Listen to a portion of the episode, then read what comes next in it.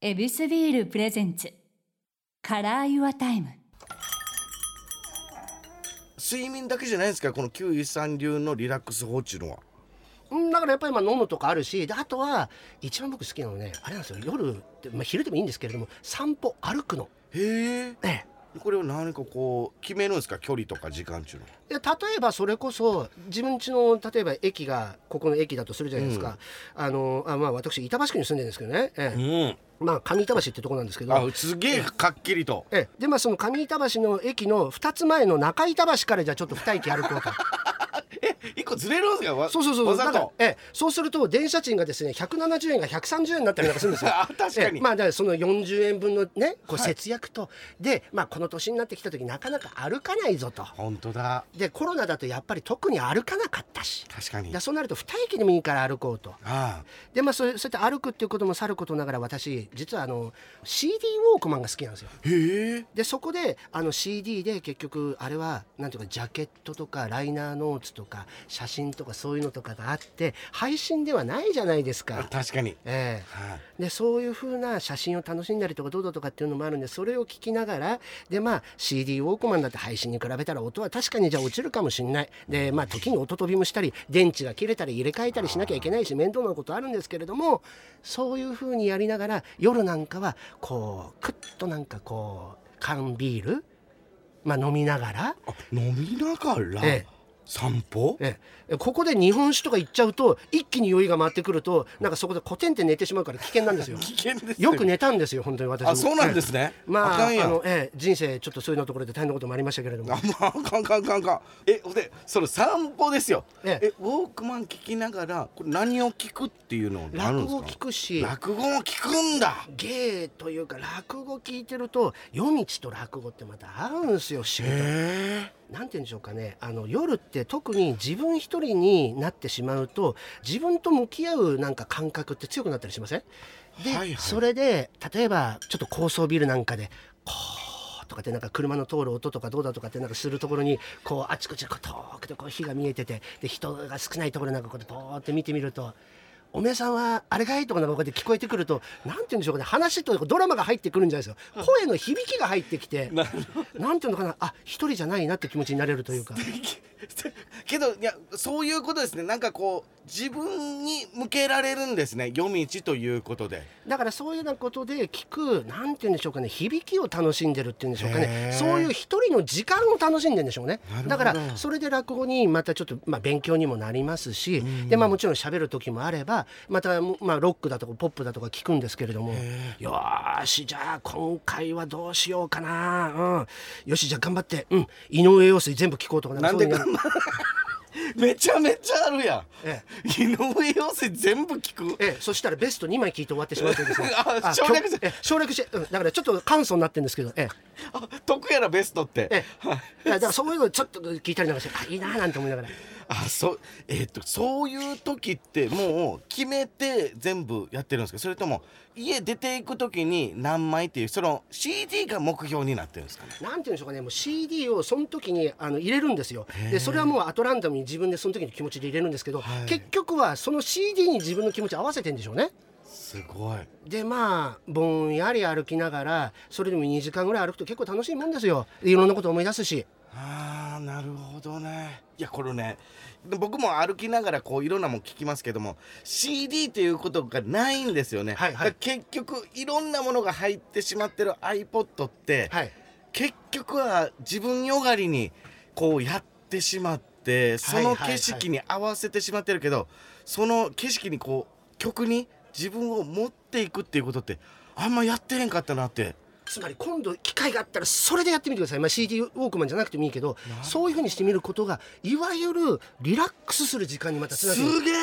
つまり自分が別の時間に動くんですよなるほどねそっか自分自分じゃない部分をちゃんとリラックスっていうことで解き放ってくれてんだはあそこで難しいこと何も考えないですもん、そうですね、ええ井上陽水に自分をグーって寄せるわけにもいかんし行かないし、んええ全部がこのリラックスかオンだけどオフでオフだけどオンっていうなんかこの難しい言葉じゃなくて感覚で捉えるなんかやり方作法を教えてもらってる気がするなだから師匠がよく言うんですよ、落語はいいぞと、もう辛い時とか嫌な時とか何でもいいからとにかく落語はいいぞと、もうだから死ぬ死にたいとかどうだとかってこと考えなくなると気が柔らかくなるんだとあそれは、えーパフォーマンスされてる落語家さんたちも同じ気持ちで落語を楽しまれてるから僕たち聞き手もあそういう気持ちになれるってことなんですだかってチャンさんもお笑いやっててこのお笑い面白いあれも面白いと思うから自分もやりたいと思うわけじゃないですか確かにだから落語ファンじゃない落語家っていうのはそんないないと思うんですよね。でうまいもんが食べたいからやっぱり料理作るってことだってあるでしょうし自分でも、でやっぱりだからそういうふうな部分で楽しんで落語を聞くと気が柔らかくなるぞとだから自殺だとかどうだとかってバカなこと考えなくなるしっつってただよく言ってたのは落語は聞きすぎると無気力になるって言ってましたけどねあそうなんですね、え恐ろしい効果だうんいい効果ですよだからいやだって変なバカなこと考えるよりか無気力の方がいいじゃないですか そうなるほどね、えはいオフに仕切るっていうことも大切だっていうことだからもうなんていうんでしょうかねそういう響きとかどうだとかそのフレーズとかの瞬間のものでもいいんですよトータルきっちり聞くぞじゃなくていいわけですよねすごいことだなこの究極のこの自分の気持ちのこのリラックス法はやっぱりこれ代々受け継いだこの先輩からと、はいはいはいこの師匠からも聞いていたことっていうことですよね。だからそれなんかがやっぱりだから飲んでる時いわゆる芸談みたいなは俺があの時な温泉行ってこういうことがあってこうこうでこういう仕事した時こういう人がいたなとかっていう話とかそういうののいろんなことが聞聞くと自分の中にだから修行中はそういう話も聞いたりすることが、まあ、いわゆるその時は大したことないかもしれないけど上に行った時に役に立つんですよねものを言い出すんですよね。ああそういえば前言ってたけどこういう時は変に力まずにもう最初の一斉で勝負決めちゃっていいんだとか。ってことは今までこの下積みを経験してそして今真打ちとして活躍されている中でやはりこのオンオフのリラックス法そして師匠といた時間が全部生きてきたということなんですね今。まあ、まだ生きてないような気がするんですけどねうんまよあうでも頑張らなきゃいけないと何をおっしゃいますやらけどそういうことがしっかりと本にもぶつけられていくしそれが九井さんにとっての新作のこの落語創作落語みたいなことでもなんかある作品ですもんね、はいそういうことが全部集約されていくっていうことですかで結局は自分にできるものしか誰でもできないじゃないですかできない自分にできないものはできないんですよだからそういうふうな積み重ねがものを言うっていうのはそういうことなんだろうなと思うんですよ究極のオンリーワンを九井さんは手に入れてるわけですもんねいやー価値があればいいんですけどね価値がありますよ何をおっしゃいますやらいやこうやっていろいろな話を聞いてきて本当にこのリラックス法も含めてそして16年半もはあ積み上げてきたっていうこれ師匠のお言葉、はあお宝ですよね、はいはいそういうものがなんか僕たちにも絶対に役に立つっていうの分かりましたもんだから結局は「男子の話」っていうその本ねあの帯にも書いてあるんですけれども、はい面白い生活をしてないやつに面白い話はできないっていうのがあるんですよあー何それだから面白い話してるやつっていうのは面白い生活してるんですよで嫌な話するやつって嫌な生活してるんですよわーなるほどで優しい話できる人って優しい生活してるんですよ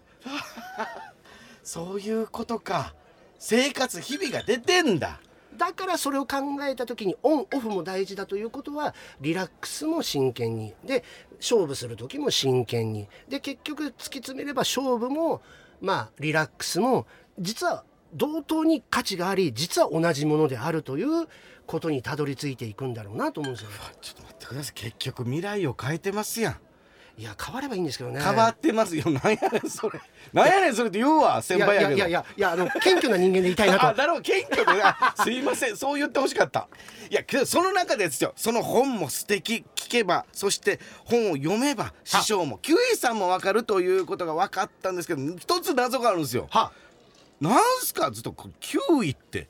名前いやあの平成2年に入った時うちの師匠だから男子に弟子入りするのに結構いたんですよあーでなるほど旦の字死の字例えば旦那とか帽子とか格子とか寸子とかいろいろいるんですよ名前つけて、はい旦の字死の字をつけた段の字しの字でつけるの飽きちゃったんでしょうね。はいええ、でその時にたまたま9位っていうのはなんかあったんでしょうねで最初ひょっとことひょうたんとへちまで9位好きなの選べって言われたんですよ厳しいな厳しい選択ですよいやだからそれでやめてった人間もいるんだろうなと思 って嘘や嘘や断れないですいやか断れないって断れないですよだって我々はもう本当なんでしょうね独裁政権一党一流ですから ねいや素晴らしいです本当にもう。いや僕もあの名倉さんに「このちゃんかわいい」みたいなこええうあえのえなええつけられたんですえけえええど最初の名前が「バラかわい 300g」やったんですよあはいはいはい。絶対嫌やって言えましたもんえそやばい師匠ってなるとえ言えないそその中でも選ぶしかなかったえなんと選ぶしかなかったとまあまあ師匠の頭の中で9位っていうのがあったんでしょうねなんか気のせいか9位って字が大きかったんですよね。えヘチマよりえ大ヘきいチマより大きかったんですよね。ええただカタカナだから寄せ文字書く人から嫌われた嫌われた、そう書きですづよねらいっつってけどなんかそういうところではちゃんとこの定着してきたっていうのもまた自分の名前のこのネームバリューというかこのレベルを知る糧になりますねだからそこで前座16年半が危なかったんですよ 結局これも時間なんですよねほう長い間9位でいると9位になってくるんですよあ偉いもんでで9位に愛着が湧くんですよはあで面白いことにあの立川じゃなくて立川武蔵野の方の東京都内のはい立川の方が9位が名産地だったんですね、ええ面白い偶然があってそう国産の国産の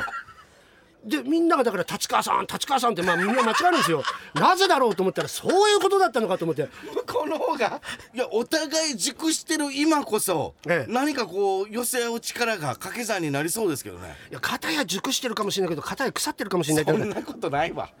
いやそう言ってくれくれるのはチャンさんだけ だいやそれね素敵な本も出てますしありがとうございますはい寄せこれ宣伝も入れさせてくださいよせっかくですからはいはいはいえー、と12月25日にあの上野広小路邸で立川9位の会っていうその僕の独演会があるんですねむちゃむちゃおしゃれな日にしますやんいやーいやじゃあこういう時にやるとですね、はい寂しいあの、まあ、老若男女が集まってきてですね 集うんですよ、えええそうなんですか、みんなで温まろうっていすうそうそう数年前にやった時にもう全員男っていう時やった時にもうすっげえもう自分の存在理由っていうのをここに知った覚えがありましょういやーキュウイさんこの日にやってくれてありがとうって24日25日この日だったら絶対俺行くよっつって温め合うんですねみんなで温め合うんですよみんなでうわ素敵な聖夜ですねえ絶対行かなあかんはいはいよろしくお願いします皆はさん、いどうもありがとうございますい、や終わろうとしてんねんあそうですか終わろうとしてんのにプシュってなんや始まっちゃいましたが、えー閉店のお時間ですねいやラストオーダーということではいや 初めてですよお客様に閉店のお時間言うのあそうですかはいよ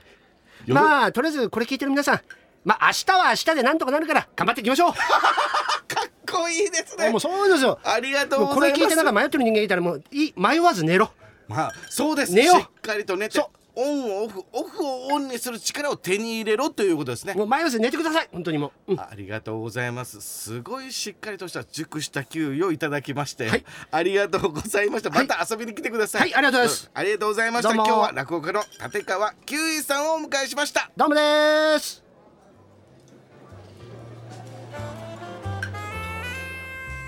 ここでお知らせです恵比寿公式 Facebook ページでは皆さんのビール時間を彩る恵比寿ならではの情報を発信していますこちらもぜひチェックしてみてください飲酒は20歳になってから恵比寿ビールプレゼンツカラーユアタイムちゃんかわいでした